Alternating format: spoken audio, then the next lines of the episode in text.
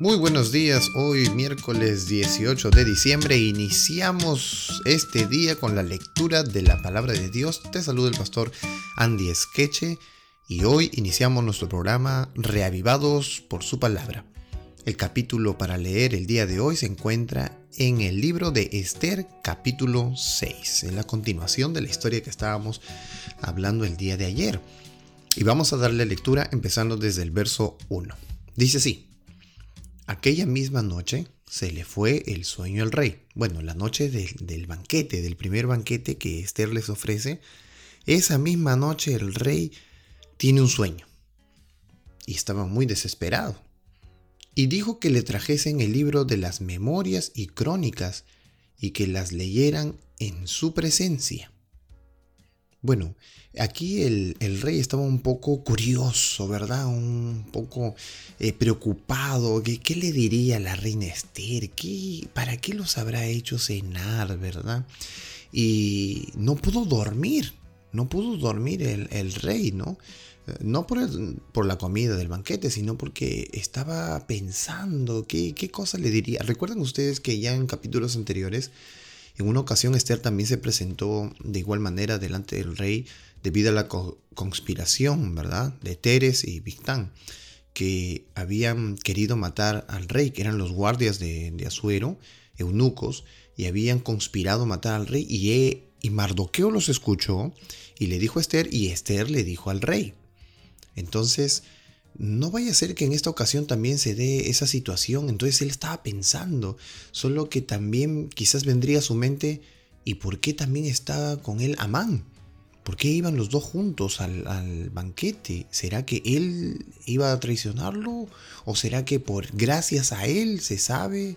Bueno, pobrecito, ¿no? El rey Azuero estaba soñando y pensando, inquieto y no pudo dormir. Así que para asegurarse de eso, pidió que trajeran los libros, las memorias, las crónicas, la historia, ¿verdad? Porque al parecer, eh, eh, cuando nosotros leemos eh, la Biblia, encontramos que Mardoqueo nunca se acercó al rey, pero después de que Esther le dijo de esta conspiración, Amán es nombrado primer ministro es reconocido por el rey y, es eh, puesto de esta manera delante de todo el reino. Entonces aquí algo se, se dejó evadido, ¿verdad? La verdad no llegó completa. A quien debió hacerse todo eso fue a Mardoqueo. Sin embargo, se le hizo a Amán. ¿Por qué se le hizo a Amán esto? Entonces parece, parece ser no digo que así sea, parece ser que Amán se valió de algún recurso para echarse él los créditos de toda esta situación y al final él fue reconocido en vez de Amán. Verso 2. Entonces hallaron escrito que Mardoqueo había denunciado el complot de Bigtán y de Teres, dos eunucos del rey de la guardia de la puerta, que había procurado poner mano en el rey Azuero. Aquí está la historia registrada. Mardoqueo era el que había denunciado, no Amán. Y el rey dijo entonces, ¿qué honra o qué distinción se hizo a Mardoqueo por esto? Nada, pues, nada se hizo, se hizo para Amán.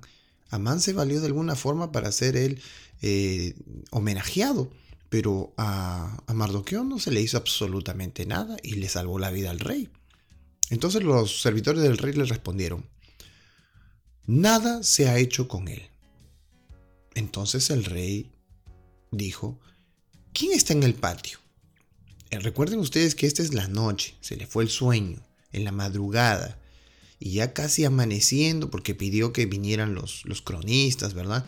Casi amaneciendo, aparece Amán. Bueno, raro, pero a la vez también no tan raro, porque eh, recuerden ustedes que Amán en el capítulo anterior había hablado con su familia de qué cosa iba a hacer y ellos le dicen, mira, construye una horca y mátalo ahí. Entonces Amán dice, ah, ya se lo voy a pedir al rey.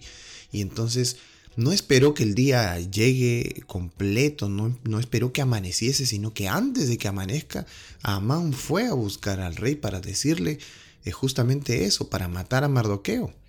Así que Amán fue rápidamente y el rey lo vio en el patio que había venido al patio exterior de la casa real para hablarle al rey para que hiciese colgar a Mardoqueo en la horca que él tenía preparada. Y los servidores del rey le respondieron, He aquí Amán está en el patio. Y el rey dijo, que entre. Entró pues Amán y el rey le dijo, ¿qué se hará el hombre? ¿Qué se hará al hombre cuya honra desea el rey? Ay, y dijo Amán en su corazón. Miren lo que piensa él, ¿no? Lo dijo de, de boca para afuera, él lo pensó. ¿A quién deseará el rey honrar más que a mí? Amán, muy egoísta, había pensado solo en él. Verso 7. Y respondió Amán al rey, para el varón cuya honra desea el rey, traigan el vestido real de que el rey se viste, y el caballo en el que el rey cabalga, y la corona real que está puesta en su cabeza. Y den el vestido y el caballo en mano de alguno de los príncipes más nobles del rey, y vistan a aquel varón cuya honra es el rey, y llévenlo en el caballo por la plaza de la ciudad, y pregonen delante de él. Así se hará al varón cuya honra desea el rey porque Amán pensaba que él iba a ser así homenajeado. Lo que sucedió es que lo que él dijo no era para él. Ahora iba a ser para otro. Y ahora imagínense para quién. Verso 10. Entonces el rey dijo a Amán, date prisa, toma el vestido y el caballo como tú has dicho y hazlo así con el judío Mardoqueo. Eh, utilizó las expresiones del mismo Amán. ¿Se acuerdan que Amán siempre se quejaba? Ese judío Mardoqueo que se sienta en la puerta real. Y el rey le vuelve a decir, hazlo así con el judío Mardoqueo que se sienta en la puerta real. No omitas nada de todo lo que has dicho. Ese príncipe noble que tenía que hacer eso, según la idea de Amán, ese sí era él. Verso 11. Y Amán tomó el vestido y el caballo, y vistió a Mardoqueo, y lo condujo a caballo por la plaza de la ciudad, e hizo pregonar delante de él, así se hará al varón cuya honra desea el rey. Después de esto, Mardoqueo volvió a la puerta real, y Amán se dio prisa para irse a su casa pesadumbrado y cubierta su cabeza. Contó luego Amán a Ceres, su mujer, y a todos sus amigos todo lo que había acontecido.